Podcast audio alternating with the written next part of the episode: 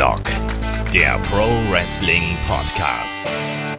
Ja, hallo und herzlich willkommen zu Headlock, dem Pro Wrestling Podcast, Ausgabe 508. Heute mit der Review zu WWE Survivor Series Wargames. Mein Name ist Olaf Bleich, ich bin euer Host. Bei mir der ist der Kai. Wunderschönen guten Tag, Kai. Hallo. Kai, läuft jetzt bei dir auch Ozzy Osbourne in Endlosschleife? Nee, sondern eher, wir sagen euch an den lieben Advent. Sieht, die erste Kerze brennt. das läuft bei mir. Ist auch sehr passend, Wargames zum ersten Advent. Wieso denn auch nicht? Die Survivor Series unter neuem Konzept ist Geschichte. Wir werden heute darüber sprechen, über die zwei großen Wargames-Matches und natürlich, was sonst noch so geschehen ist. Ansonsten hier wie immer die Hinweise was es sonst noch so gibt. Nächsten Woche, Kai, da holen wir beide das nach, was wir vor zwei Monaten eigentlich machen wollten. Wir sprechen über Triple H und seine, seinen Einfluss auf das WWE-Produkt, korrekt? Ja, genau, was sich so geändert hat, was sich ähm, ändern wird. Gab ja auch wieder jetzt im Anschluss die Pressekonferenz, ähm, wo es ja auch hieß, weil das war ja so ein bisschen meine Angst, ne? Ja, haben wir jetzt jedes Jahr Survivor, ähm, Survivor Series als Wargames? Bitte, bitte nicht. Hat er jetzt auch noch nicht bestätigt, von daher erstmal eine gute Sache. Also ich glaube, es waren schon interessante Monate, aber ich glaube, es werden auch noch interessante Monate. Deswegen macht es, glaube ich, da viel Sinn, mal so ein kleines Resümee zu ziehen. Genau das. Das holen wir nach. Letztes Mal ist es, glaube ich, ins Wasser gefallen, weil ich krank war, wenn ich mich nicht komplett täusche. Wie immer. Entschuldigung, ich habe ein Kind, das jetzt auch schon wieder krank ist. Also mal gucken, ob der Podcast stattfindet. Wir werden sehen. Aber wir haben zum Glück ein Wochen einen Podcast schon vorproduziert. Den könnte ich notfalls einschieben. Also alles easy. Ähm, Ansonsten nächste Woche, äh, es gibt auf Patreon Steady den Tod der ECW, da sprechen Shaggy und ich drüber, und äh, Year One AJ Styles, also zwei sehr interessante äh, Bonus-Episoden, die es da zu hören gibt. Und wenn ihr möchtet, unterstützt uns da natürlich äh, gerne. Ansonsten äh, gibt es natürlich nächste Woche auch dann hier auf unserem Interviewkanal das Interview mit Michael Oku kostenlos und auch auf unserem YouTube-Kanal da eben auch zu hören. Schaut auch ruhig mal auf dem äh, Kanal vorbei. Lohnt sich auf jeden Fall. Gibt es uns bei Spotify zum Beispiel, bei Apple Podcasts eben auch. Da sind jetzt schon die ersten Interviews online. Und wo wir gerade schon beim Thema sind, wenn ihr das hier auf YouTube hört, Daumen da lassen, Kommentar da lassen, ihr kennt das ganze Spiel. So, jetzt sind wir auch an der Stelle durch mit der Werbeeinblendung hier. Lass uns mal loslegen hier. Also, die Survivor Series äh, einer der großen Big Four Pay-per-Views. Und ich muss sagen, ich habe mich heute fast ein bisschen gewundert, als ich aufgestanden bin und das Network angemacht habe und dachte mir so, ach, drei Stunden 15 Minuten. Und das ist ein Big Four? Ich weiß ja nicht. Ich fand das super. Weil es ist das gleiche Problem, müssen wir nicht drüber reden. Es ist weiterhin da, es wird sich auch nicht ändern. Langweilige Trailer, du hast es auch beim Discord geschrieben. Der immer gleiche Liv Morgan Einspieler, man denkt sich, die ist nicht mal auf der Karte, Leute. Also, da hat man wirklich irgendwann mal fünf Dinger zusammengedreht und geschnitten und die nutzt man jetzt auch. Ähnlich wie bei The Mist zum Beispiel, wo wir einen Einspieler bekommen. Cody, schöne Grüße. Ja, genau. Also, ne? Und da ist ein bisschen das Problem. Das nervt weiterhin. Deswegen, ich habe auch gestern nur das erste Match gesehen live und bin dann schlafen gegangen. Ich dachte auch erst, ah Mann, so auf dem Discord, gar nicht so viel los am Anfang. Und als ich dann heute Morgen reingeschaut habe, habe ich gedacht, ach Mann, haben doch Leute live geguckt. Vielleicht hätte ich noch ein bisschen länger wach bleiben sollen. Also, sorry, geht auf meine Kappe. Nichtsdestotrotz, es ist schon angenehm, dass man dann, wenn man es am Tag danach schaut, durch die Dinger skippen kann. Also durch diese ganzen Werbetrailer. Ja, das stimmt auf jeden Fall. Das ist einiges dabei und vor allem sehr, sehr vieles, was man jetzt schon sehr oft gesehen hat. Ähm, was wir auch schon zuletzt gehört haben bei früheren Wargames-Events, war natürlich Warpicks von Ozzy Osbourne als Musik. Ich musste nur so ein bisschen lachen, weil wir haben ja immer gesagt, so ja, NXT, das wird auch stark geprägt durch den Musikgeschmack von Triple H und WWE war jetzt zuletzt eher so weichgespülter Pop wenn überhaupt.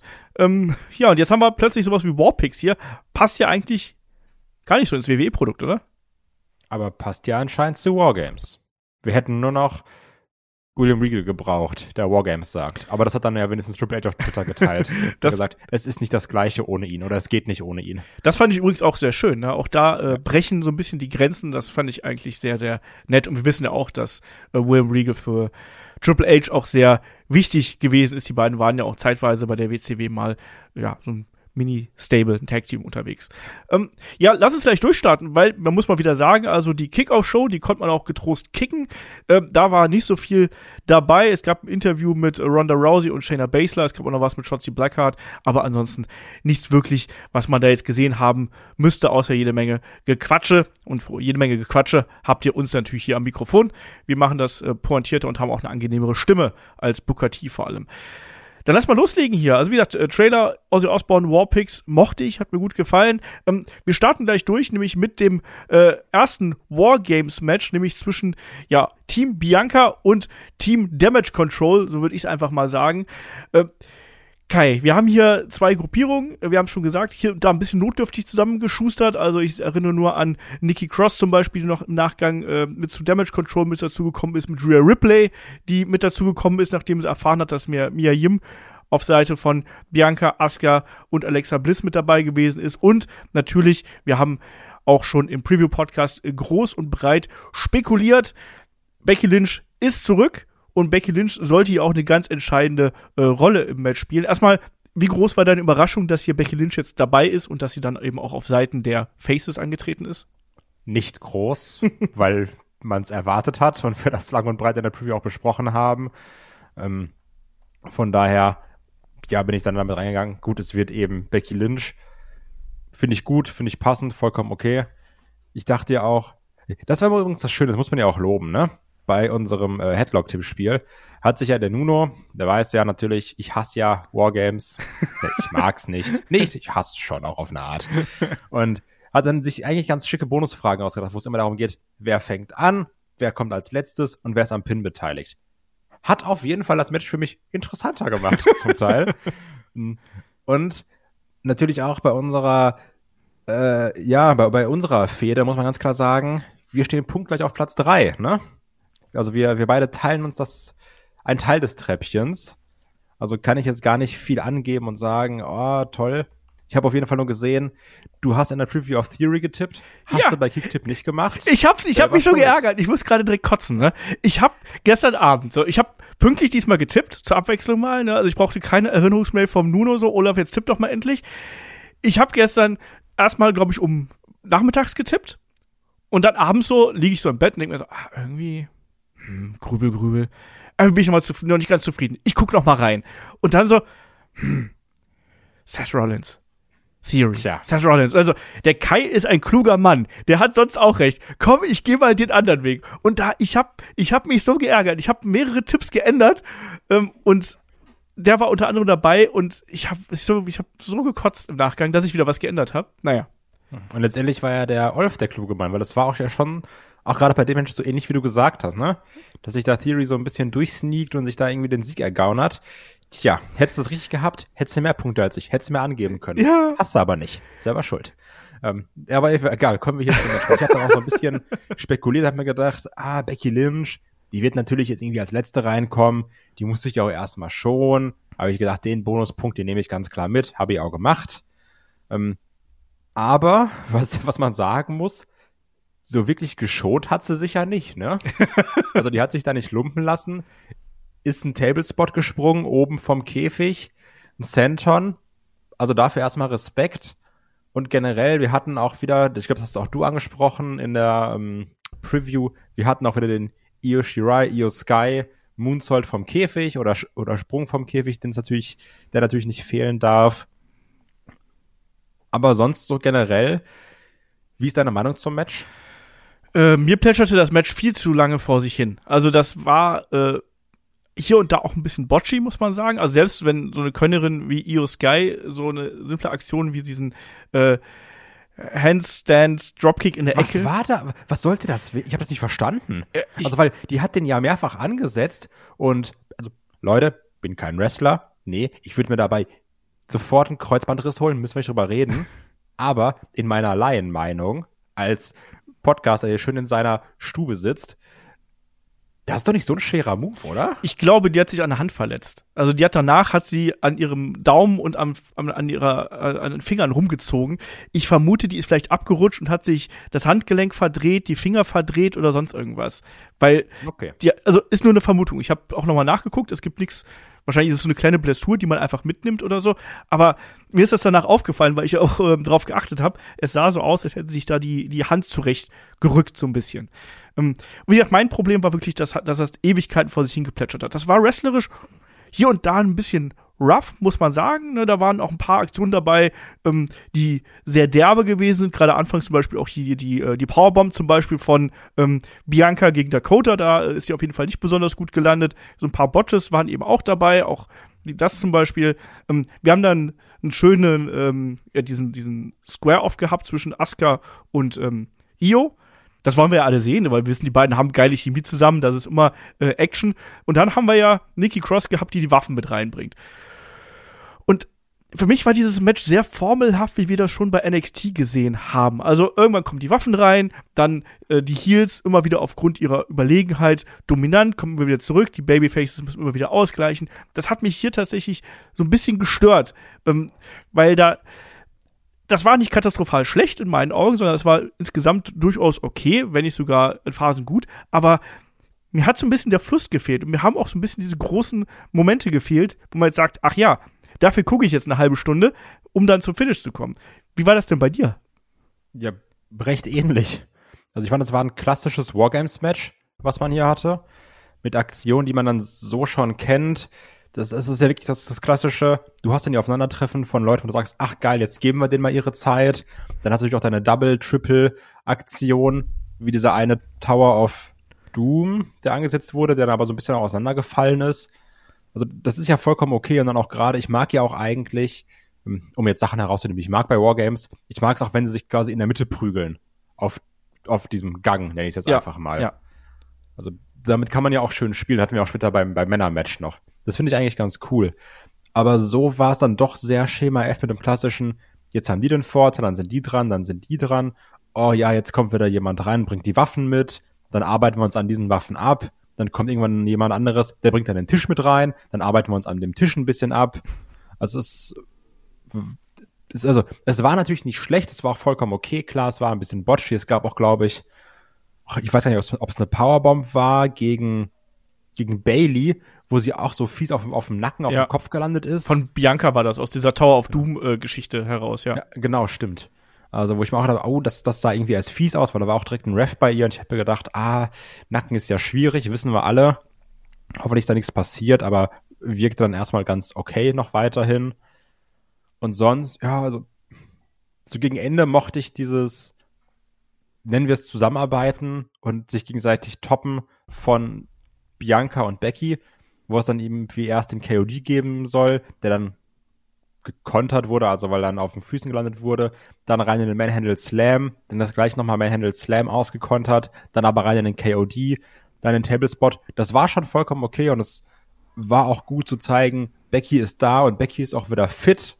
Ne? Also die, die, die ist auch auf der Höhe, finde ich.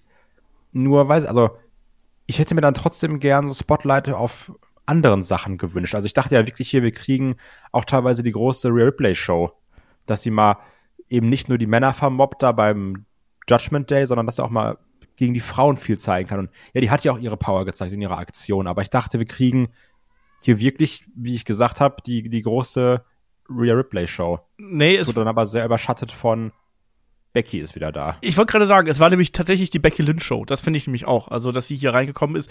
Äh, sie hat natürlich jetzt nicht nur dominiert, muss man hier nochmal betonen, weil sie hat ja auch den Riptide eingesteckt ist dann von Asuka gerettet worden. Sie hat auch den Rose Plant auf dieses mittlere Stück quasi da ja. äh, kassiert. Von Bailey ist auch nochmal von Asuka gerettet worden. Also, das hat man ja schon relativ clever gemacht. Auch dass Rhea, die ja durchaus vorher dominant gewesen ist, weil die ist, finde ich, der andere, das, das, Gegenstück dazu gewesen. Da hat man schon gemerkt, oh, das ist so eine, mit der möchte man vielleicht in diesem Match nicht unbedingt im Ring stehen. Die war schon sehr dominant, auch in den Aktionen hat man gemerkt, dass man einen starken Fokus drauf setzt.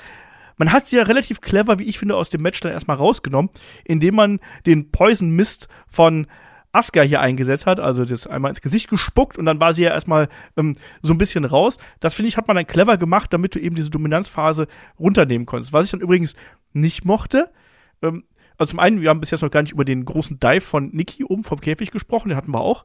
So Stimmt. Äh, Mitte des Matches ungefähr. Ähm, was ich übrigens dann ein bisschen albern fand, weil diese Interaktion zwischen Nikki Cross, deswegen komme ich gerade auf die, mit Alexa Bliss, und diese unfassbar großen Handschellen. Also, klar, man muss diese Handschellen erstmal so machen, dass man die auch hinten sieht, deswegen waren die offensichtlich schwarz. Aber ist dir mal aufgefallen, dass Niki und Alexa, die quasi an der, an der Kette festhalten mussten, damit die denen nicht äh, runterrutschen, weil Alexa hatte hinterher die eine Handschelle bis um und den Unterarm gebunden quasi, damit, ja, und so, so dick war das Ding. Also die hätten da problemlos rausschlüpfen können. Das habe ich mir auch gedacht. Ich habe gedacht, klick die doch einfach ein Stück fester rein, also weiter rein. Die waren aber auch Das einfach fand riesig groß. Ja, aber ich, also ich finde diesen ganzen Handschellen-Spot eh komisch, weil das, das wirkte auch so, so, so sehr lang, wo dann Alexa immer versucht, die so wegzuziehen. Und ich mir denke, ja, dann lehn dich doch mit deinem gesamten Gewicht dagegen. Ja. Also das, das, ja, keine Ahnung. Mochte ich halt auch nicht. Ich finde ohnehin, Handschellen-Spots sind im Wrestling überhaupt nicht meins, weil davon haben wir zehn Stück und davon geht's achtmal daneben. Einmal ist es okay und einmal ist es gut. Ja, und das hier ist eher so, äh, schwierig. Ähm, War cool, als Randy den Vater von John Cena gepantet hat. genau. genau. Wir haben dann natürlich noch einen großen Spot gesehen, auch um ähm, hier Jim nochmal darzustellen, die, wie ich finde, durchaus solides Spotlight hier im Match bekommen hat, wo sie ja dann mit äh, Rhea Ripley da am Ringen war mit dem, mit dem Sleeper Hold und dann sind ja beide durch die Leiter gekracht. Hat für mich gepasst. Was ich wiederum nicht mochte, und da sind wir jetzt bei dir wieder angelangt, ist das Finish. Becky und Bianca zerstören hier im Alleingang Damage Control. Was ist denn das für ein Aufbau von Damage Control? Wir haben die jetzt als dominantes Stable gesehen und dann verhauen hier Becky und Bianca die nach Strich und Faden. Ne, die stacken und peilen die ab hier auf dem Tisch, um mal Roman Reigns zu zitieren. Und dann gibt's den Leg Drop von oben. Krasse Aktion, auch eine coole. Übrigens, da habe ich mich, also, weil es auch eher so aussah für mich, aber es wird gelistet als Leg Drop, sah für mich aus wie ein Senton, deswegen habe ich Senton gesagt. Ja. Aber ja, es war ein Leg Drop. Becky ist ja die, die Leg Drop äh, Spezialistin. Ähm, Ja. Und dann ist das Ding hier gelaufen. Pin gegen Dakota Kai. Wie gesagt, es gab vorher noch den, den äh, KOD gegen äh, Bailey, sodass die nicht komplett doof aussieht. Aber sorry, das ist halt ein Handicap-Match. Und die squashen die hier innerhalb kürzester Zeit weg. Ich, why? Warum? Also, ich meine, das, Das ist war jetzt ja auch ein bisschen Ja, du. das, was ich in der Preview schon vermutet habe, ne? Ja. Dass dann, oder was ich gesagt habe, was die letzten Monate oder Wochen das Problem war, dass Damage Control so stark und dominant präsentiert wurde am Anfang und in den Folgewochen. Und danach wurden die immer unwichtiger, ungefährlicher und blöder. Und feiger auch. Also auch, auch ne, sie waren jetzt einfach nur noch Chicken Shit Heels hier im Endeffekt und Kanonenfutter. Das hat mich unfassbar geärgert. Also man hat hier wirklich den monatelangen Aufbau von Damage Control hat man Bianca und Becky hier zum Fraß vorgeworfen. Verstehe ich nicht. Hat mich geärgert. Also das Match an sich fand ich, ich sag mal, okay bis gut. Äh, aber also persönlich aus meiner, meiner Analystensicht verstehe ich nicht, warum man hier Damage Control so zerlegt hat und das nicht cleverer aufgezogen hat. Ich finde, das hätte es nicht gebraucht, um äh, Becky und Bianca hier nochmal als Top Dogs darzustellen. Auch Bailey, also die steht doch jetzt da wie der letzte Depp. Ne? Die hat ein Match, was sie da groß gewonnen hat, damals bei, bei Raw, ähm, Non-Title-Match. Also das hat die alles verkackt, alles verkackt. Jo. Ich bin der große Jo. Anführer. Wir, wir bringen hier die Kontrolle und wir die neue Damendivision und ja, jetzt haben wir hier wertlose Tag Bells und, und eine Anführerin, die alles verliert. Ja, cool. Läuft. Jo. Ja, ist nicht so gut, ne? Da kann ich mich schon wieder aufregen. Das mache ich selten, aber das ärgert mich wirklich. Ja, also das war ja genau das, was, wie gesagt, was ich auch in der Preview angesprochen habe. Das ist dann schon sehr komisch. Ja. Es, es wirkt eben alles sehr billig und sehr egal. Das ist da das Problem bei.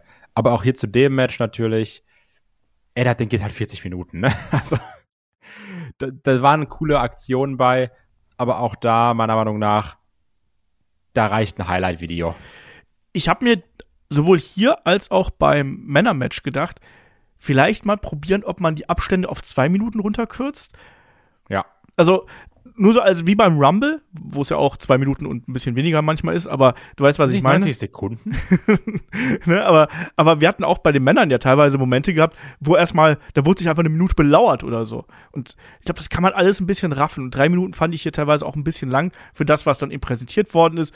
Genauso, was mir eben auch ähm, immer wieder mal aufgefallen ist, wenn du gerade in der Anfangsphase, äh, da wurde dann der Fokus sehr stark auf ein kämpfendes Paar quasi gelegt, während die beiden anderen da hinten so ein bisschen Zeitspiel betrieben. Da wurde ein bisschen gewürgt, da wurde ein bisschen geschlagen, aber ähm, ich hatte gerade zu Beginn nicht dieses Gefühl von Chaos, was diese Wargames gerade in früheren Zeiten ausgemacht haben. Hinterher wurde das besser, als mehr Leute im Ring gewesen sind, aber hat hier so ein bisschen gefehlt und das Ende verstehe ich nicht, warum man da ähm, Bianca und Becky so extrem dominant äh, dastehen lässt. Habe ich nicht ganz äh, verstanden, halte ich auch für nicht besonders clever. Übrigens, Bianca hat in der Pressekonferenz angekündigt, dass sie als Traumgegnerinnen für ähm, WrestleMania äh, entweder Rhea Ripley oder Charlotte Flair. Das sind so ihre Kandidaten. Und Becky hat auch ganz äh, auf den Titel geäugt. War, Hm. war aber sowieso ganz nett. War, war jetzt nichts Gravierendes, was die beiden erzählt haben, aber das ist so ein Punkt. Auf jeden Fall, hier aus dem ersten Match geht Team Bianca siegreich hervor, dann eben per Pinfall von Becky Lynch an Dakota Kai. Klare Sache für Team Bianca, sag ich mal. Und dann geht's weiter. Wir kriegen erstmal hier äh, Trailer zu Brock Lesnar, der auch nicht da gewesen ist. Wir kriegen nochmal ein Recap von äh, den Geschehnissen von SmackDown, Kevin Owens, Sami Zayn, die kurze Unterredung. Ähm, und dann kommt was, das mochte ich sehr, muss ich mal sagen, hier bei der Survivor Series. Das können wir vielleicht auch in einem Rutsch abfrühstücken. Der sogenannte und passend zur Klamotte ausgewählte rote Faden. Ja. Und das mochte ich wirklich sehr. Das fing jetzt schon früh an, dass wir eben Backstage gehen. Wir sehen Roman Reigns und ähm, Paul Heyman im Hintergrund, der ohnehin die geilste Rolle überhaupt hat. Der guckt einfach immer nur merkwürdig. Der trägt die Bells. das auch. Und Jay Uso. Und da ging es dann eben darum, dass Jay Uso hier Roman noch mal ins Gedächtnis, oder nicht ins Gedächtnis, ins Gewissen redet. Ähm, ja, man kann hier Sami Zayn nicht vertrauen. Und was sollen wir denn tun? Und dann sagt Roman, wir, wir machen hier gar nichts. Ich mach das. Und ich werde Sammy hier in die Augen schauen und ähm, dann werden wir schon rausfinden, was die Wahrheit ist. Und dann macht Paul Heyman das, was er tut. Er äh, zückt sein Handy und äh, ruft Sami Zayn. Ja, und Kai, solche Segmente haben wir dann ja mehrfach in der Show gesehen. Vielleicht machen wir das gleich so in einem Rutsch hier durch. Ähm, Ja, es war ja letztendlich die Story, die wir auch schon seit Monaten haben. Jay sagt, Sammy kann man nicht trauen. Roman muss sich um das ganze Ding kümmern und sagt, hier, du machst das, was ich sage und das, äh, Denken überlässt immer schön mir. Und dann hat er ja auch dann, nachdem Paul Heyman auch unnötigerweise seinem Handy sagt, ruf Sami Zayn an. Ich glaube, es geht auch einfach schneller, Sami Zayn auszuwählen. Außer du hast ein sehr großes Adressbuch, aber das weiß ich natürlich nicht bei dem Paul Heyman. Wird da ein bisschen was drin sein. Und dann sehen wir dann ja später am Abend, aber wir frühstücken jetzt an einem ab, dass dann Sami Zayn reinkommt, der auch immer natürlich so ein bisschen bedröppelt wirkt, weil, ja gut, der kommt halt da zum, zum Chef persönlich, ne? ja. Und sagt dann auch, oder Roman stellt ja auch dann die Frage, hast du mit Kevin Owens gesprochen? Jo, habe ich. Letztendlich heißt es dann aber, ja, aber Kevin Owens hat eigentlich mit mir gesprochen. Er sagt, dann, äh, oder, oder hat ihm einen Tipp gegeben, turn gegen die Bloodline, bevor die Bloodline gegen dich turnt. Ne? Was ja irgendwann passiert und wofür mein Herz wirklich nicht bereit ist, bin ich ganz ehrlich. Ja. Also das, das, das, ist, das, das ist meine persönliche Red Wedding, um bei der Farbe zu bleiben. Und das, das war ja auch die Sache, wie Roman auch schon zu, zu Jay gesagt hat. Ich werde dann Sammy in die Augen schauen, dann werde ich entscheiden, ob er lügt oder nicht. Und er entscheidet sich eben dann, Sammy zu glauben. Was mich übrigens sehr gewundert hat, noch ganz kurz dazu. Ich dachte immer, Sammy wäre viel kleiner als Roman. Der ist nur viel schmaler als Roman, aber da ist nicht so viel. Das, sind vielleicht so zwei Zentimeter oder drei Zentimeter. ja, irgendwie genau. so. Ähm, nee, was ich dann wiederum äh, spannend fand, war ja, er hat ihm ja scheinbar geglaubt, aber er hat ihn dann ja umarmt und dieser Blick, ne, den er Das ist dann ein Roman Reigns Blick. Genau, das ist der, hä? Was wird der Roman wohl machen hinterher? Blick, ne? Und Ja. dann haben sie aber gesagt, so, komm, ne, wir machen das jetzt und ab geht's. Und äh, dann später gibt's ja nochmal die Unterredung, wieder mit Jay Uso. Und dann fragt Jay ihn ja, und hat er dich auch angelogen? Und dann sagt Roman auch das wiederum. Ich finde das unheimlich clever, wie man das gelöst hat, weil man so viele Fragen offen gelassen hat. Und Roman sagt ja einfach nur, ja, ich habe ihm in die Augen gesehen und alles gesehen, was ich sehen musste. Und so, ja, und was heißt das jetzt? Na, und Ja. mochte ich sehr. Ich finde, das hat man sehr, sehr clever aufgelöst hier mit äh, drei kleinen Segmenten, die waren, lang waren die, zwei, zwei, drei Minuten oder so. Aber man Ja. hat einen schönen roten Faden, Hinführung Richtung Main Event. Fand ich richtig, richtig gut. Kann ich nicht anders sagen. Und Das stimmt. das werden wir auch gleich noch in der ähm, Review hier quasi zum Main Event sagen. Also generell storytechnisch hat man hier wirklich äh, sehr viel richtig gemacht. Auch wenn es natürlich in eine ganz andere Richtung gegangen ist, als wir uns das vielleicht alle ausgemalt haben. Aber das ist ja manchmal auch ganz nett. Ja, und kommen wir damit dann doch zum nächsten Match. Äh, Finn Bella trifft auf AJ Styles. AJ Styles begleitet von Gallows und Anderson und Finn Bella begleitet von Dominic Mysterio und Damian Priest. Rhea Ripley ist Backstage geblieben, genauso wie Mia Yim. Ja, und Kai, hier haben wir uns ja gefragt in der Preview, wie viel Eingriff wird es geben und wie negativ wird das das Match beeinflussen? Es hat Eingriffe gegeben, es hat Chaos gegeben, ähm, so ein bisschen inner als Abschluss des ersten Drittels des Matches, würde ich mal sagen. Davor haben wir so ein bisschen Aufbau gehabt. Also AJ Styles bearbeitet das Bein von äh, Finn Bella, Finn Bella bearbeitet den Rücken von AJ Styles wiederum. Schon so ein paar Andeutungen. Aber gerade dann in der Phase, als AJ Styles hier auf dem Weg dahin war, das Ding hier zuzumachen, nämlich per Phenomenal Vorarm, da hat ja dann Dominic Mysterio eingegriffen, hat AJ ähm, vom Apron gezogen und äh, Damian Priest hat den Ref abgelenkt und dann gab es ja einen großen Brawl, es ging draußen das Publikum und dann hat man ein Einzelmatch. Und jetzt frage ich dich erstmal, hat denn dieses Einzelmatch das befriedigt, was du dir davon gewünscht hast? Ehrlich gesagt nicht ganz. Also ich habe mir schon mehr erhofft. Letztendlich habe ja auch komplette Schwarzmalerei betrieben und meinte, das Ding hier 10, 12 Minuten, das war's. Die haben 18 bekommen, das freut mich erstmal. Aber ich habe lange gebraucht, um über diesen Punkt hinwegzukommen, dass ich mir sage, ja, ist ein Raw-Match. Weil was für mich so ein bisschen der Turning Point war, wo ich gesagt habe, okay, jetzt merke ich, jetzt haben sie einen Gang hochgeschalten, weil lange Zeit hatte ich diese Meinung und habe mir auch schon gedacht, ja, was kannst du im Podcast dazu sagen? Wie ist deine Meinung dazu? Ne? und, und meine Meinung war lange Zeit, ja, war vollkommen okay, aber haben nicht Gang hochgeschalten. Das kam dann doch noch und zwar ungefähr bei diesem doppelten äh, Pele-Kick. Mhm. Ich fand, ab da hat man gemerkt, jetzt passiert noch mal mehr. Jetzt werden auch die größeren Aktionen ausgepackt. Jetzt werden auch die Signature-Aktionen ausgepackt. Wie dann zum Beispiel dieser äh, Moonsault, DDT, DDT von, von äh, AJ, solche Sachen. Also der, der, der, Gutbuster zum Beispiel von, von einem Finn Balor. Also das, das wird dann schon auch alles besser. Ich hätte mir einfach noch mehr erhofft. Und ich glaube auch, dass da noch mehr drin steckt in der Paarung zwischen den beiden. Da bin ich mir ganz sicher es war nicht ganz das, was ich erwartet habe, weil ich auch recht hohe Erwartungen hatte, bin ich ganz ehrlich. Aber ich hatte dann doch meinen Spaß damit. Was ich äh, sehr mochte, war, dass die Aktionen aus dem ersten Drittel des Matches, also vor dem Chaos quasi, dass die auch Einfluss auf ähm, den Rest des Matches genommen haben. Also dann zum Beispiel, dass dann Stomp nicht richtig durchgeführt worden äh, ist oder dass eben ja einfach der der Calf Crusher dann nochmal angesetzt worden ist, der dann nochmal mehr Nachdruck bekommen hat und solche Sachen. Das äh, hat mir eigentlich hier ganz gut gefallen und äh, hat es dann auch für mich nochmal aufgewertet. Also man hat nicht quasi das vergessen, was vorher passiert und ist da einfach aufs Gas getreten, sondern man hat da auch wirklich noch das im Hinterkopf gehabt. Ähm, ich habe das auch so ein bisschen im Gefühl gehabt, so okay, ich habe meine Befürchtung war tatsächlich, dass es nach diesem Chaos relativ schnell vorbei ist, aber die haben sich ja dann doch schon ähm, noch eine längere Zeit hier dann äh, miteinander abge müd, sage ich einfach mal. Aber das war wrestlerisch, war das, war das absolut in Ordnung. Wir haben da auch Aktionen gesehen, wie äh, ja, diesen, diesen 450, den AJ gestanden hat, in den, in den äh, Shotgun Dropkick, ähm, der Coup de Gras, der Calf Crusher hinten dran. Ähm, auch da ähm, lang gehalten. Ähm, auch ein schöner Calf Crusher. Absolut. Also, auch nachgezogen ein paar Mal, ja. Ganz genau. Nicht dieses klassische John Cena STF, ich halte dich einfach nur fest, sondern wo du merkst, nee, der versucht auch gerade da was zu bewirken. Genau. Und dann auch diese, dieser fiese Kickout quasi daraus, indem man einfach AJ Styles Kopf nimmt und den ein paar Mal ordentlich auf den äh, Boden knallt. Mochte ich. Und für mich ging es dann am Ende ein bisschen überraschend zu Ende. Es gab ja dann diesen Schlagabtausch ja. und dann äh, daraus ja schlussendlich den phänomenalen Vorarm und dann den Sieg. Ich hätte hier durchaus noch drei, vier Minuten gebraucht. Also ich finde, die waren auf einem guten Weg, dass es ein ja. sehr gutes Match wird. So war es dann eben ein gutes Match, wo man sich aber denkt, ach, guck mal, wenn ihr Schnippen gehört habt, war ich das. Gehe ich komplett mit. Also weil ich habe auch in, in meiner dummen Denke. Ich dachte, das, das muss ja was Großes werden. Ich habe ganz Zeit auf den äh, Styles Clash gewartet.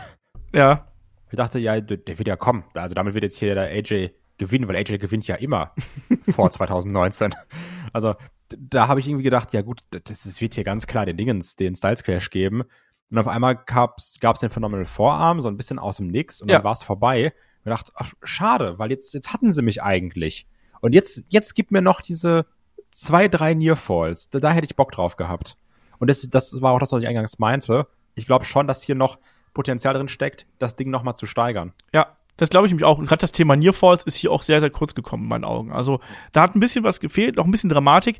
Ich gehe aber fast davon aus, man wollte nicht, dass man hier die Show stiehlt, sondern man wollte so auf einem guten Level bleiben sozusagen. Aber man hat dem wahrscheinlich gesagt, Leute, geht nicht all in, weil der Fokus liegt auf den Wargames-Matches. Ne? Wir sind hier nicht bei der Survivor Series AJ gegen Finn, sondern wir sind hier bei den, bei den Wargames. Und deswegen macht hier was Gutes, dass alle Leute zufrieden nach Hause gehen, aber äh, schlagt jetzt den Ball hier nicht äh, sonst wohin. Ne?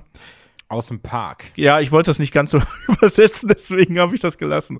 Ähm, aber ihr wisst alle, was ich meine. Aber es war, ein, es war ein gutes Match, was dann auch gerade gegen Ende dann nochmal an Fahrt zugenommen hat. Kann man sich anschauen und ähm, die Entwicklung innerhalb des Matches war auch gut. Das kann man absolut äh, so machen. Ähm, ja, machen wir weiter. Wir haben hier nochmal einen Trailer zum Rumble, den haben wir auch zweimal gesehen am Abend. 28. Yes. Januar. Ähm, Kai, wir haben jetzt eine unheimlich große Lücke hier zwischen äh, der Survivor Series und äh, dem Rumble, ne? Ungewohnt. Das stimmt. Ja, es ist aber auch. Obwohl, ich sag jetzt, sage ich, es ist angenehm und dann irgendwann denke ich mir, ach man, irgendwie vermisse ich so ein bisschen über Pay-Per-Views zu reden. aber ich sag mal, wir werden ja noch Deadline haben, wir werden noch Winter's Coming haben, also. Das sogar in einer Woche. Leute, wir waren aber ein bisschen besser. wir, wir werden uns nicht loswerden, Kai. Auch äh, zu Weihnachten nicht und äh, auch 2023 nicht. Genau. Und da haben, ach gut, also wir haben sowieso noch Jahresrückblick, Jahresvorschau, Oh ja. wo wir jetzt gesagt haben, es macht vielleicht Sinn, gewisse Sachen aufzusplitten. Ich glaube, wir haben da schon noch ein bisschen was zu re- bereden. Ja, ein bisschen. Ein bisschen, ein bisschen. Ähm, ja, machen wir weiter. Wir haben auch da noch was zu bereden. Ähm, das nächste Match ist der Kampf um die SmackDown Women's Championship. Äh, Ronda Rousey, begleitet von Shayna Baszler, trifft auf Shotzi und wir haben ja schon im Vorfeld gesagt, ha, das könnte vielleicht sogar ein Squash werden und das ist vom Aufbau her ziemlich lahm. Wir haben jetzt noch gesehen, wie hier der Arm gebrochen worden ist von der armen Raquel Rodriguez. Boah, ähm, das war ein schwieriges Match, weil da wurde sehr viel daneben gehauen. Also die beiden haben in meinen Augen gar keine Chemie. Ähm, das war, fing ja schon zu Beginn an, wo so ein Kick daneben gegangen ist, dann so ein Powerslam ähm, aus der Aktion heraus, der mehr oder weniger daneben gegangen ist. Ähm, und dann gegen Ende natürlich dieser absolut desaströse äh, Apron DDT, wo Ronda, glaube ich, einfach gar nicht gewusst hat, wie sie nehmen soll. Also das ist gar nicht böse gemeint, aber das wirkte eher so wie Shotzi hat das vorgeschlagen, Ronda hat gesagt, klar, kein Problem, ich weiß, wie man DDT nimmt und war dann davon komplett überfordert. Wir dürfen nicht vergessen, Ronda ist noch nicht so ewig lange Wrestlerin. Sah ganz merkwürdig aus. Also ich habe mich hier mit dem Match Hat's dann genommen wie ein Stunner, fand ich. ja, whatever. Also ganz, ganz schlimm. Also äh, letztlich, letztlich hat Ronda das Ding hier gewonnen, Kai. Ähm, willst du, willst du was dazu sagen? Ich, es, es ist ein Match, das sollte man nicht gesehen haben. Ist vielleicht was für On the Pole, oder? Ja, aber dafür ist es nicht traurig genug. Okay. Also, und hier bei dem Ding, ja, es, also, nimm Storyline-mäßig. Pflichtverteidigung, ganz klassisch. Ronda war auf der Card. Ronda ist böse, hängt mit Shayna Baszler ab.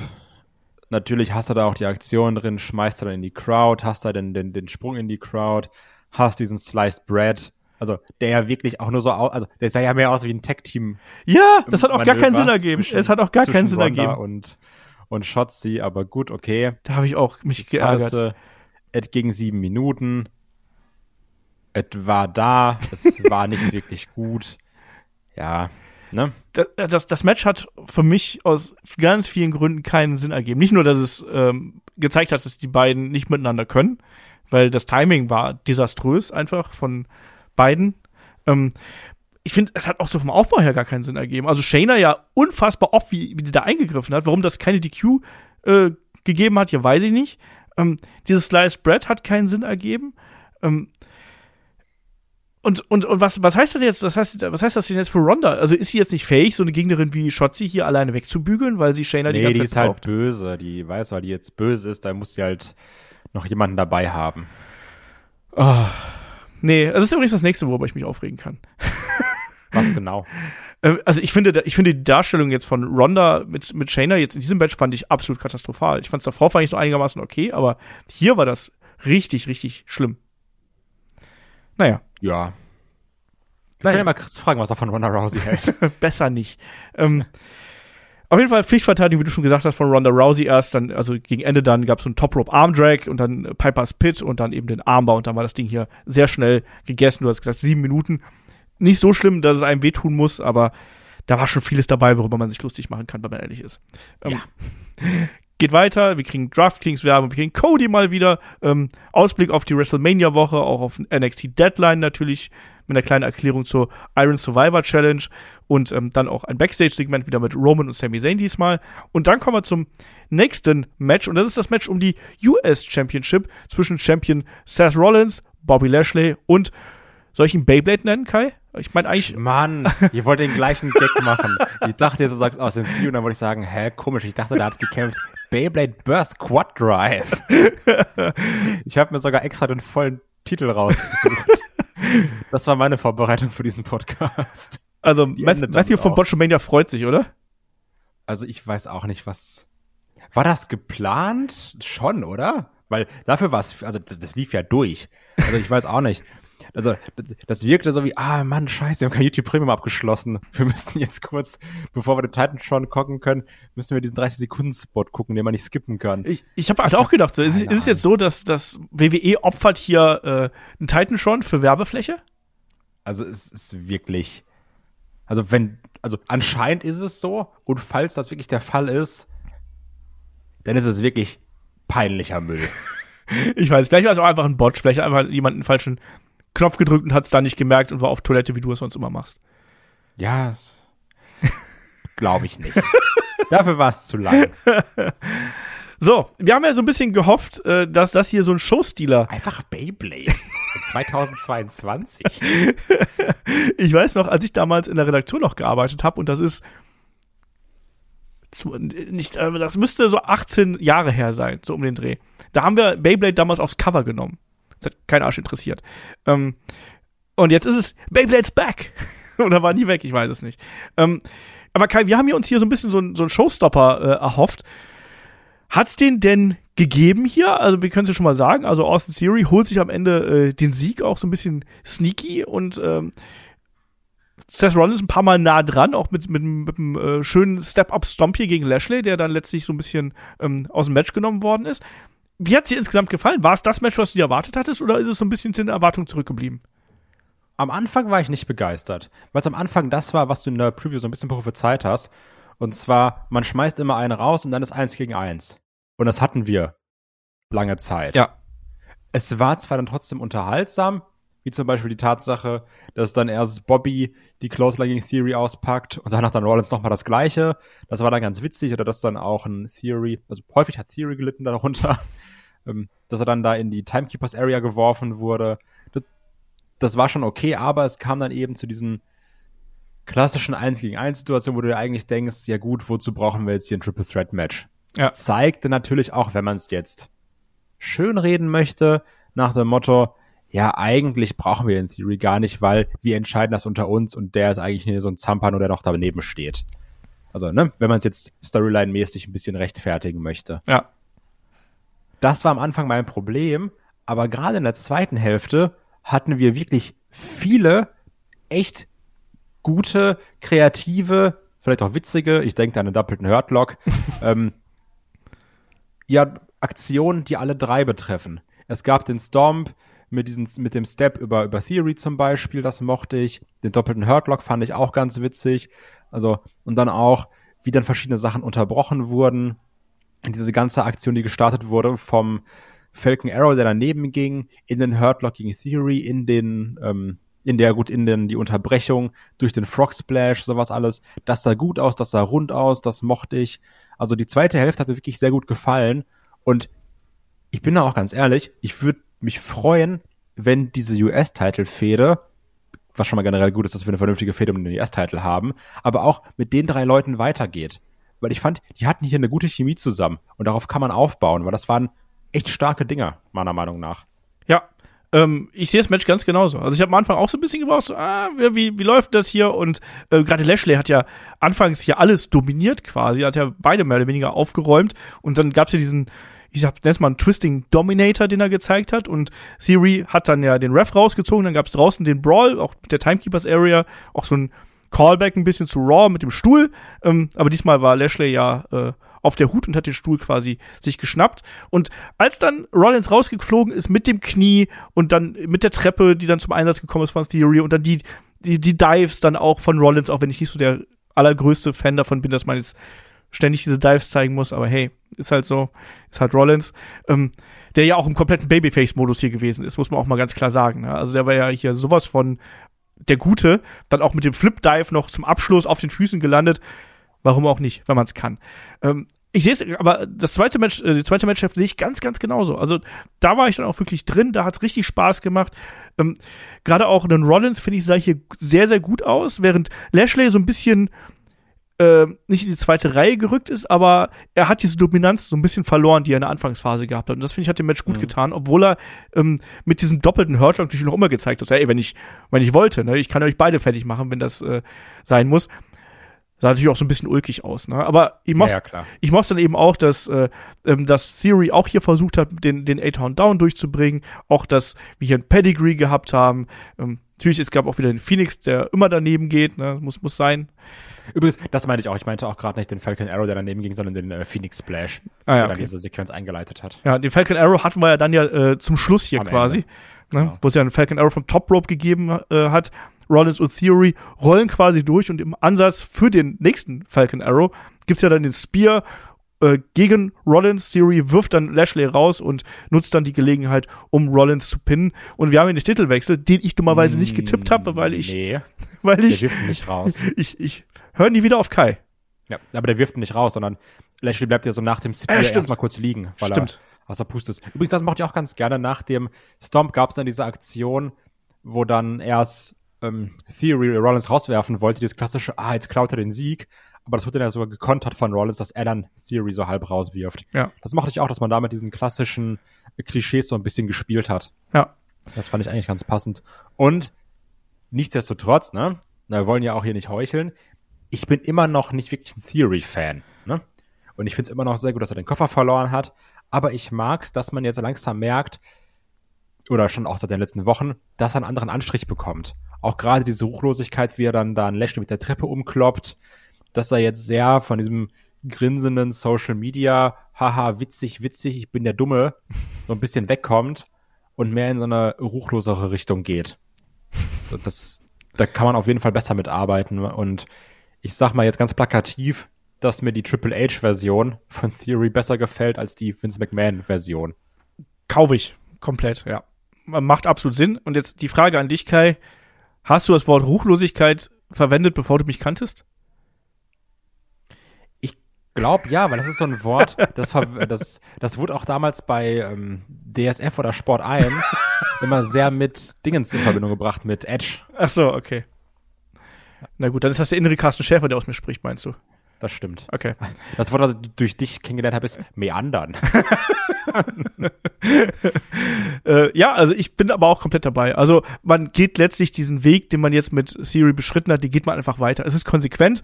Warum ich da an mir selber gezweifelt habe im Tippspiel, weiß ich selber nicht genau. Äh, aber egal, es ist konsequent, wie man jetzt weitergeht. Man ähm, nimmt diesen Charakter und sagt, der hat sich jetzt geändert und als Konsequenz daraus gibt es den Titel macht für mich Sinn. Macht für mich Sinn, kann man absolut so machen. Ähm, und damit können wir dann eigentlich auch schon Richtung äh, Main Event gehen. Wir haben jetzt noch ein paar Spots hier gehabt, Trailer, Miss und auch Dexter Loomis noch dabei, Black Friday mit toll, toll, toll, brauchen wir New Day und ein bisschen Kleinkram. Ähm, ja, dann sind wir beim Main Event angekommen. Wir haben natürlich jetzt hier die Bloodline und die trifft im Wargames Match auf die Bruising Brutes und auf die äh, Kollegen Drew McIntyre und Kevin Owens. Erstmal. Brawling Brutes. Brawling Brutes. Was habe ich, hab ich denn Bruising Brutes geschrieben? Keine Ahnung, ich dachte, das sollte ein Gag werden. Da war ich so, hä? Nee, die Brawling Brutes. Ich weiß auch nicht genau. Was mit mir manchmal los ist, es war ein langer Tag. Ähm, nein, die Brawling Brutes natürlich, du hast vollkommen recht. Ähm,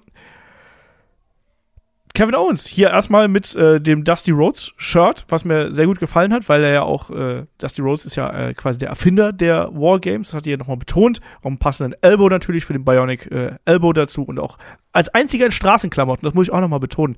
Finde ich auch ganz geil, dass wir auch mal hier äh, so einen Outfitwechsel haben. Ich, das hat man sehr oft auch bei den äh, Wargames gehabt, dass dann quasi eine Partei keine Ahnung, sich angemalt hat oder Teamfarben getragen hat. Das hat mir hier teilweise so ein bisschen gefehlt. Hätte ich mir gewünscht, äh, Kevin Owens. Ja gut, die Bloodline hat ja komplett Teamfarben, ne? Ja, aber jetzt auch zum Beispiel bei den Damen, ne? Also, hm. Ja. Aber also das bei der Bloodline, das mochte ich schon ganz gerne mit dem Rot. Ja, passt. Ähm, und dann haben hier ja, also Jay Uso und Butch haben hier den Anfang gemacht. Und ich finde, dieses Match kann man ganz hervorragend äh, auch so in zwei Teile teilen. Also das ist so ein bisschen, äh, erste Hälfte ist so ein bisschen äh, die Brutes gegen die Bloodline. Und danach hat eben diese ganze Geschichte mit Sami Zayn und Kevin Owens ähm, mehr Fahrt aufgenommen. Aber wir haben natürlich auch schon äh, im weiteren oder im frühen Verlauf des Matches ähm, diesen Moment gehabt, wo äh, ja, Sami Zayn reinkommen will, als Zweiter für die Bloodline. Äh, nein, es will Jimmy Uso will reinkommen. Um Und- natürlich Jay zu helfen. Genau, um seinem Bruder zu helfen. Und dann hält Roman ihn ja zurück und sagt, nee, Sammy macht das jetzt. Und wir sehen jetzt mal, wie Jay und äh, Sammy zusammenarbeiten. Ich finde, dieses Match hat man sehr clever um diese Sami Zayn, Jay Uso Geschichte aufgebaut. Und das hat es für mich hier tatsächlich sehr stark hervorgehoben. Abgesehen davon, dass die Action auch gut gewesen ist. Also auch, ich fand auch die Anfangsphase geil mit äh, Butch, der hier das macht, was ein Pete Dunne halt seit äh, vielen Jahren schon getan hat. Finger verdrehen aufs Ekeligste, oder? Ja, das. Also am Anfang war es ja auch ein bisschen komisch mit, wir gucken uns jetzt eine Minute mal nur an. Aber dann den Käfig zu nutzen, um Finger zu verbiegen, das mag ich. Das ist, das ist unser Pete Dunne. Bitte, Herr Triple H, geben Sie ihm seinen Namen zurück. Ähm, das, das fand ich ganz spaßig.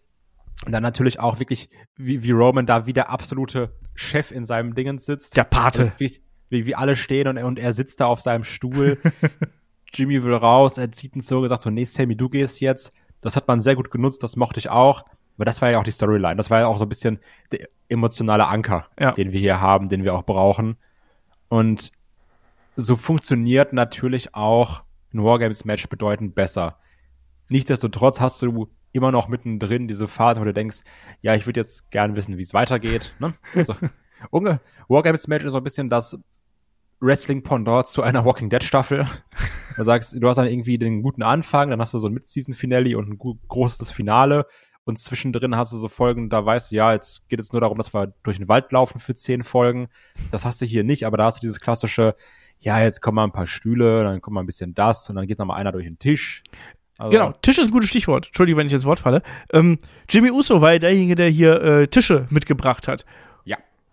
Und dann gab es Streitigkeiten zwischen äh, Sami Zayn und Jay Uso, weil die sich nicht einigen konnten, wer den Tisch aufbaut. Das habe ich auch nicht ganz verstanden. Warum es da schon angefangen hat. Also es gibt ja viele Gründe, sich zu streiten, aber wer jetzt einen Tisch aufbaut, oder es ist einfach nur so ein Zeichen, ja, das ist ja Kindergarten hier, was zwischen den beiden abläuft. Ja, ich glaube einfach, dass sie halt generell nicht riechen können, ne? Ja, Das ist also egal, was für Kleinigkeiten man braucht, nur so einen kleinen Tropfen, der das fast zum Überlaufen bringt und da reicht schon eigentlich alles. So, da können wir, können wir so ein bisschen weitermachen. Ich meine, wir haben natürlich auch Backfire gesehen, ne, was, was auch nicht fehlen darf. Das haben wir natürlich im späteren Verlauf auch gehabt. Noch viele Rettungsaktionen, also wo dann auch Sami Zayn ähm, Jay Uso ja auch äh, mehrfach gerettet hat hier vor Aktionen, die er hätte kassieren sollen, wodurch er sich auch noch mal als loyaler Mitarbeiter der Bloodline quasi hier gezeigt hat. Ähm, Richtig spannend finde ich ist dann auch geworden, natürlich, als, als Kevin Owens dann reingekommen ist. Nicht nur, dass der Stühle mitgebracht hat, sondern ähm, ja, dass, dass die beiden dann eben auch miteinander äh, interagieren. Äh, wie hat dir das hier gefallen zwischen den beiden? Weil das sollte ja dann im späteren Verlauf auch tatsächlich eine große äh, Rolle spielen. Stichwort Stunner gegen Roman Reigns und dann eben Sami Zayn, der hier das Safe macht und quasi den Ref am Zählen äh, hindert. Es war kein Stunner, es war eine Power Powerbomb, ne? Wenn ich mich jetzt nicht Ja, täusche. Die ich übrigens sehr mag und die wir viel zu selten sehen, meiner Meinung nach. Ja. Ja, also ich sag mal, als dann alle drin waren, das war dann ja auch dann wieder ganz schick, weil darauf wartet man natürlich. Wir haben es ja auch ein bisschen gesagt, gut, in einem einen Match haben die Heels den Vorteil, hier kriegen es dann dann die Faces, ne? Damit dann aber auch ein Roman, ähnlich wie er ist, zuletzt reinkommt. Und denkst du, so, jetzt ist der Chef da. geiler Moment, entschuldige. Aber das, das war ja auch geil, weil auch das, das, die Brutes waren ja in der Zeit, äh, also ich zähle jetzt KO und äh, Drew Ja. McIntyre einfach mal dazu, ähm, die waren ja auch zu dem Zeitpunkt absolut dominant und hatten ja quasi mit dem gegnerischen Team aufgeräumt und die dann einfach da alle gemeinsam in den Seilen hängen und durchschlaufen, aber auch so voller Ehrfurcht Richtung Roman Reigns starren, der dann da in aller Seelenruhe zum Ring kommt. Also, das mal so zu unterstreichen. Und dadurch macht es natürlich, es hat natürlich dadurch Sinn gemacht, zu sagen, ja, äh, die Babyfaces haben den Vorteil, was ja so einen seltsamen Rhythmus in dieses Match reinbringt, was, wie ich finde, aber hier im Gegensatz zu anderen Wargames-Matches nicht geschadet hat. Weil ich finde, das hat jetzt zu der Story gepasst, weil die Story war nicht die Brutes oder sonst irgendwas. Die Story war halt eben Sami Zayn und sowas, ne? Und, und, und Ja. die Bloodline. So, jetzt du. Übrigens auch da wieder das Problem, du hast dann diesen Stare-Down zwischen beiden Parteien, wo du auch merkst, ja, eigentlich ist ganz egal, was jetzt hier die ganze Zeit passiert ist, das Match fängt jetzt an. Also, das ist halt wirklich das, weswegen ich Wargames wirklich kacke finde, ne? Weil, also, wir alle mögen es ja, wenn Storylines Sinn machen und du fürs Zuschauen belohnt wirst. Und Wargames kackt da komplett drauf. Also, ja, du hast jetzt hier 30 Minuten geguckt, ist eigentlich egal. Ab jetzt hier ist Attacke und ab jetzt wird's interessant. Also jetzt in ganz extrem gesprochen. Das nervt mich so ein bisschen. Aber auch ab da fand ich auch dann schön, wie sie es genutzt haben. Natürlich, es gab dann diese 10 Beats of the Ballroom, wo wir alle nicht wissen, was da gesagt wird genau. die es dann von jedem äh, Brutmitglied gab. Das, das, das sah ganz cool aus. Da hat man auch eben diesen Spot in der Mitte sehr cool genutzt. Das mochte ich. Und ab da ging es auch wirklich hin und her mit verschiedensten Aktionen. Ich sag mal, wir hatten natürlich noch den Superkick von Jay gegen Sammy. Ja. Wo dann auch ein Jimmy erst eingreift, so nach dem Motto, hey, jetzt, was soll das? Und ein Jay ist da jetzt nicht wirklich bedröppelt von, dass er umgetreten hat. Ja. Also er denkt sich so, ja, passiert, aber finde ich auch ein bisschen gut. ähm, und schon, was du gesagt hast, was ich auch wirklich mochte, war dann eben dieser Schlagabtausch zwischen Roman und KO, der dann da war mit dem Stunner, mit der Papa Powerbomb, die dann ja eigentlich sogar zum Sieg führen würde. Genau. Was ja eigentlich auch ganz cool ist für Kevin Owens, wo man sagt, der hätte jetzt prinzipiell Roman besiegt. Ja, es war beides. Das und darf man auch nicht vergessen. Also er hat hier beide Finisher ausgepackt. Ich habe es gerade falsch gesagt, ja. Genau, und dann eben der Ref, der durchzählen würde, aber Sammy springt eben auf den Ref, hindert ihn am Zählen. Was ich dann auch wiederum mochte, um zu zeigen, Sami Zayn ist da, Sami Zayn ist loyal. Und mischt sich dann ja auch insofern ein, dass er sogar durch seine Aktion, weil es gibt ja diese kurz, diesen kurzen Diskurs zwischen KO und Sammy, wo er sagt so hier, denkst du, das sind deine Freunde, denkst du, das ist deine Familie? Dann fängt er noch den Superkick ab von Jay. Ich glaube, es war Jimmy. Ich glaube, es war Jimmy. Also ich habe Jimmy aufgeschrieben, aber ich bin mir auch gar nicht 100% sicher. Von einem der Usos. und dann gibt's eben den Low Blow gegen KO. Es gibt den Helluva Kick. Es gibt sehr, sehr lautes Sammy Uso Chance, was ich fantastisch finde übrigens. Und danach den Splash von Jay gegen KO. Und letztendlich hat dann die hat dann das Teamwork von Sammy und Jay Uso dafür gesorgt, dass die Bloodline hier das Ding gewonnen hat. Ja, und Sammy legt ja auch Jay Uso hier noch bereit quasi, ne? Der legt ihm den ja auf dem Silbertablett quasi äh, hin.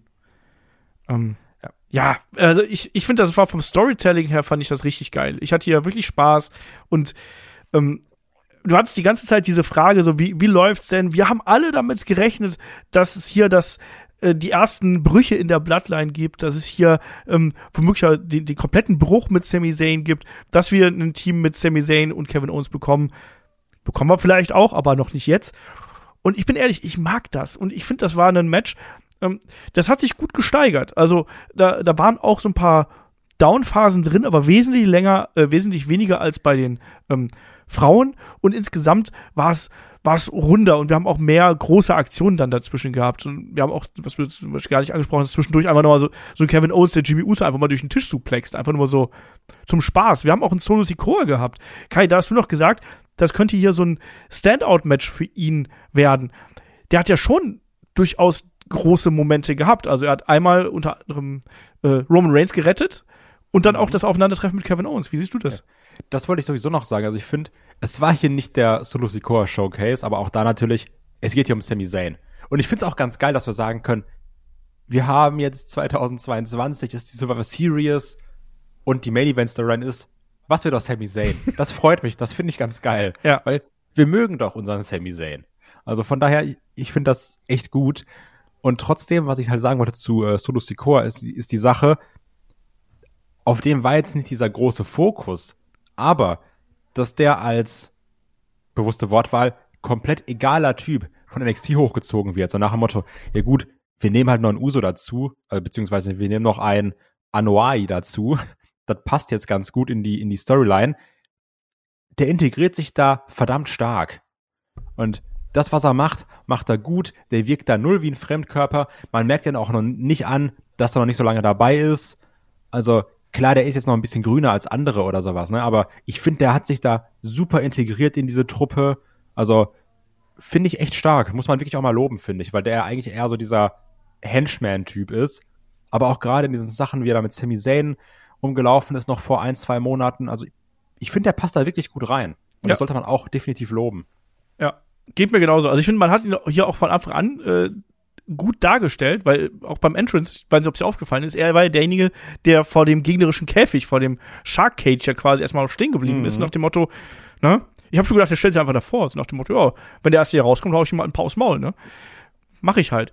Ähm, ich fand's auch schön, es war ist ja so ein bisschen Umaga-Anlehnungen, die wir hier immer wieder haben, auch diese, ähm, diesen Brawl, den die beiden da zwischen den Ringen gehabt haben, dem No Man's Land, wie man so schön sagt, ähm, wo er dann auch erstmal die Aktion einfach gefressen hat, ne? Dann wird er in den Käfig geschubst, mir doch egal, ne? Und äh, dann, dann kontert er ja auch den, den Piledriver beziehungsweise die Powerbomb, was auch immer es werden sollte, mit dem Backdrop. Also, nee, ich mag auch, wie man ihn hier einsetzt. Ähm, es ist nicht so, dass man das Gefühl hatte, dass da kommt jetzt irgendwann der Batista-Moment, der bricht aus, sondern er ist einfach der Muscle der Bloodline, also die funktioniert ja hervorragend.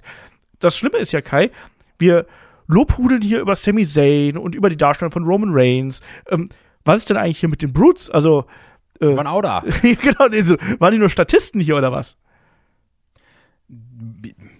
Die hatten halt eben nicht das Spotlight hier, ne? Um die, um die ging es jetzt einfach mal nicht.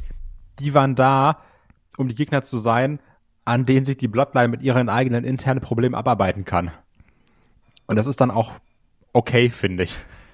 Also, letztendlich, klar, Drew McIntyre hat ja auch seine coolen Drew McIntyre-Aktionen wieder. Auch Seamus ist ja dann sehr badass und ich. Es gibt ja gerade zwei Gerüchte. Zum einen heißt es, entweder wir kriegen Sammy gegen Roman beim Rumble oder wir kriegen Seamus gegen Roman beim Rumble. Ja. Und ich würde mir trotzdem schon noch wünschen, dass Seamus diesen Spot kriegt, meiner Meinung nach. Ich will noch nicht, dass es mit Sammy und der Bloodline vorbei ist. Ich auch nicht, weil ich hab's gerade schon gesagt, also ich hab's gerade schon gesagt und ich hab's auch zu, zu meiner Verlobten gesagt beim Gucken und ich sag's noch mal, ich bin dafür nicht bereit. wirklich, ich, also, wir hatten es ja schon mal, in die, allein diese Anspielung, als er dann das Honorary Ooze-Shirt bekommen hat, ne? Ja. Wo er dann da stand, ganz bedröppelt und ihm dieses Shirt abgerissen wurde. Ey, das verpacke ich noch nicht. also, ich möchte, also, und es wird natürlich so sein, weil Sammy hat ja die Sympathie der Leute komplett auf seiner Seite. Ne? Absolut, ja. Also, Sammy wird nicht gegen die Bloodline turn. Es ja. wird andersrum sein. Ja. Also, es wird mich stark wundern, weil du nimmst diesen Sympathieanker, den nimmst du natürlich mit, weil die Leute lieben Sammy Zayn und dann werden sie ähnlich hier wie wir sein und sitzen und sagen, ach man, nee, der arme Sammy. und also, genauso wird es ja kommen und wir werden alle kollektiv eine Träne verdrücken aber bitte noch nicht so früh. Ja. Na, wir sind jetzt im Prinzip an der Spitze angekommen. Wir sind jetzt quasi an dem Punkt angekommen, äh, wo Sami Zayn absolut on top ist. Ne? Der ist jetzt von allen in der Bloodline akzeptiert. Also nach dem Sieg ähm, gab es ja nicht nur, dass, dass äh, Jimmy ihn umarmt hat und, äh, und Roman ihn gelobt hat, sondern dann ist ja auch Jay zu ihm gekommen und hat ihn ebenfalls umarmt. Also die Bloodline ist hier wirklich in nie bekannter Stärke quasi äh, neu formiert worden. Und es ist nun mal immer so, ne? Ab einem gewissen Punkt kann es nur noch bergab gehen. Und das wird jetzt kommen. Wir sind jetzt an der Spitze. Das wird jetzt ein, zwei, drei Wochen vielleicht so gehen. Und dann wird es peu à peu wird's halt dann eben die Probleme geben. Und dann werden die alten Feindseligkeiten, die wir haben, die werden da wieder mit einfließen. Und ja. Also, weil wir werden jetzt ja irgendwas brauchen, wo dann der Bruch kommt. Ja. Irgendwas wird ja passieren. Und letztendlich, du hast es ja schon angesprochen, wir haben jetzt ja erstmal kein Pay-Per-View. Es gilt jetzt acht, neun, zehn Wochen nee. als Storyline zu füllen. Ne? Ja, ja, doch acht, ja. Acht, neun. Ja. ja. Ich kann wieder nicht rechnen. Also es sind zwei ja. Monate, ziemlich genau. Ja, aber zwei Monate sind ja nicht genau acht Wochen. Ja, ich deswegen. weiß. Ja. Also, du hast recht. Ich wollte gerade sagen, nee, es sind sechs, aber das ist mir aufgefallen, so, nee, ist ja Ende Januar. So, hä? Okay. Äh, nee, also, du hast und, und da wird ja irgendwas passieren, ne, in dieser Zeit. Genau. Die Frage ist, was wird passieren? Wir werden sehen, vielleicht werden die Usos noch auf irgendeine Art und Weise doch die Bells verlieren und, und, und da passiert dann was, da kommt es zum, zum, zum Knacks. Also letztendlich ist aber auch wieder das, dass wir jetzt hier sitzen und spekulieren. Das ist immer ein gutes Zeichen. Ja. Und man ist ja auch dabei. Also Sammy funktioniert halt so gut in der Rolle und er ist so sympathisch, obwohl er eben eigentlich der, er ist ja eigentlich immer noch ein Heel-Charakter, ne? Also er hat sich gegen alle Babyfaces gewandt, die hier da sind, gegen seinen vermeintlich besten Freund, der ihn schon tausendmal betrogen hat. Ähm, aber nichtsdestotrotz, also man hat hier sehr viel richtig gemacht. Ich fühle mich von der Geschichte total unterhalten. Das ist eine der besten Stories, die wir seit Ewigkeiten bei WWE gesehen haben. Also ich überlege gerade, ob ich schon so weit gehe. Das ist die beste ähm, WWE-Story, die wir seit Headlock-Geschichte haben. Grübel, grübel, ich weiß es nicht, vielleicht. Oh, ist Schwierig, ne? Also, ne? es ist, glaube ich, nicht, also von der Emotionalität her nicht, aber ich, also allein so von, von, von der Art, wie es geschrieben ist, das schon. Weil ich sag mal, also Coffee Mania war emotionaler, definitiv. Aber auch da waren mehr Leute kürzer, ne? dabei. Ne? Aber wollte ich sagen, es war halt, also es war ein emotionalerer Moment, aber es war die schlechtere Storyline. Ja. Vielleicht so das, das, das Beste seit äh, äh, Champa gegen Gargano? Ja. Obwohl ich also, ja. Da, also da finde ich das ja auch definitiv stärker. Ne? Also klar, ist jetzt natürlich so aus, außer Kalten, wenn man das nochmal überlegt und sagt, was war nochmal genau in der Zeit alles, ne, weil Headlock ist ja jetzt auch schon, wie wir gemerkt haben, letztens ein paar Jahre alt. Bisschen. Mit über 500 Ausgaben. Aber jetzt mal so ganz plakativ, ne, würde ich erstmal mitgehen. Aber wir können jetzt auch gerne die Leute mal in die Kommentare schreiben Ja. und sagen, ihr habt das und das vergessen. es war doch die Storyline mit Lana und Bobby Lashley. Wie könnt ihr das vergessen? Also vielleicht, falls wir da was vergessen haben, irgendwas Großes, gerne mal Bescheid sagen. Genau. Also das war jetzt nichts, was wir hier vorher geplant haben. Wir haben auch keine Listen vorher angefertigt, was sind unsere Lieblingsstorylines der letzten Jahre gewesen, sondern das war jetzt einfach nur ein äh, ganz spontaner Take hier. Auf jeden Fall, es ist wie es ist und die Survivor Series ist jetzt Geschichte, die ist in the books, Kai. Wie gehst denn du jetzt aus der de- Hose? Ja, in the books. Ähm, wie gehst denn du jetzt aus der Show raus? Bananenfazit hier übrigens. Bananenfazit, ja. Also viele Bewertungen, die online sind, kann ich nicht ganz so nachvollziehen. Die sind sehr positiv, aber man muss halt auch natürlich bedenken, hier sitzt jemand, der mit Leidenschaft Wargames Kacke findet. Ne? Leute, verzeiht mir.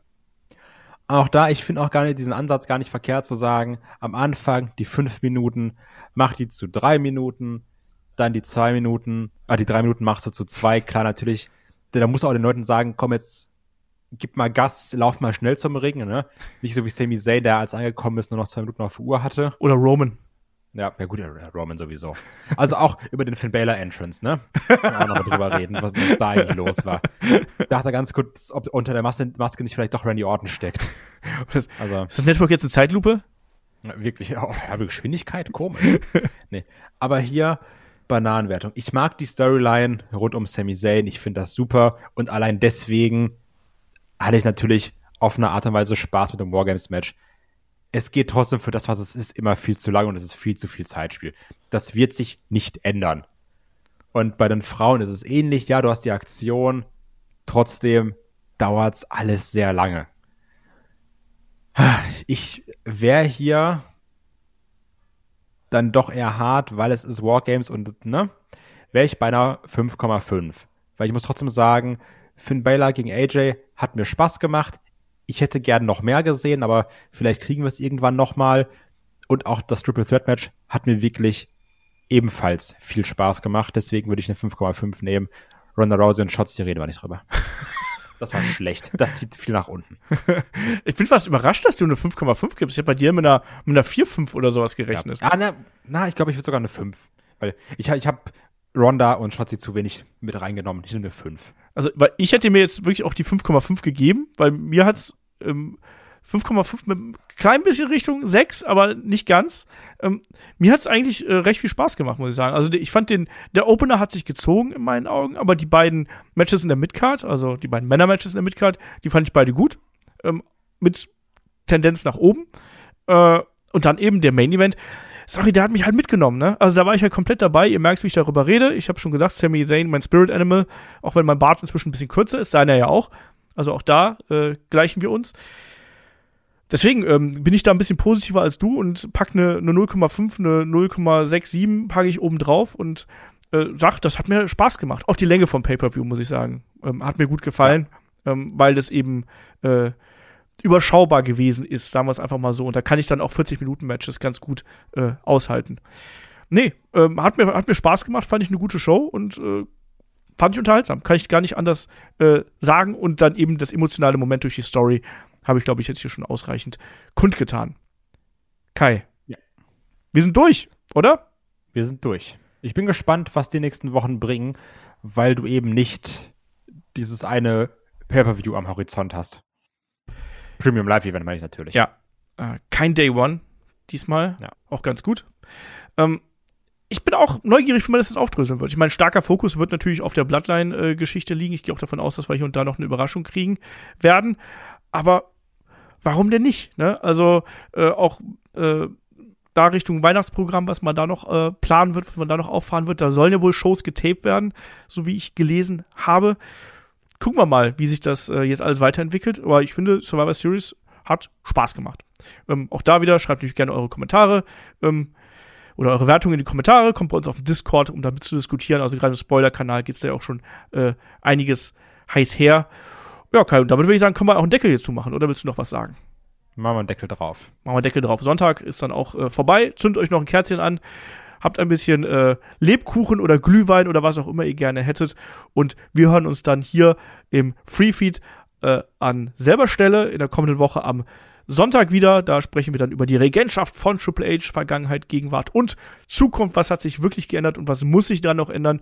Und ansonsten auf unserem Interviewkanal natürlich noch reinhören. Da gibt's dann ab Donnerstag das Interview mit Michael Oku. Super interessant über äh, seine Vergangenheit, über seine Matches und Geschichte mit Will Osprey, auch über die Pandemie, wie ihn das beeinflusst hat und so weiter und so fort. Echt ein cooler Talk. Hört da rein am Donnerstag. Und in dem Sinne sage ich, wie immer, Dankeschön fürs Zuhören, Dankeschön fürs dabei sein und bis zum nächsten Mal hier bei Headlock, dem Pro Wrestling Podcast. Macht's gut. Tschüss.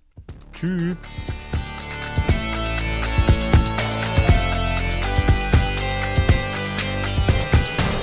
Headlock, der Pro Wrestling Podcast.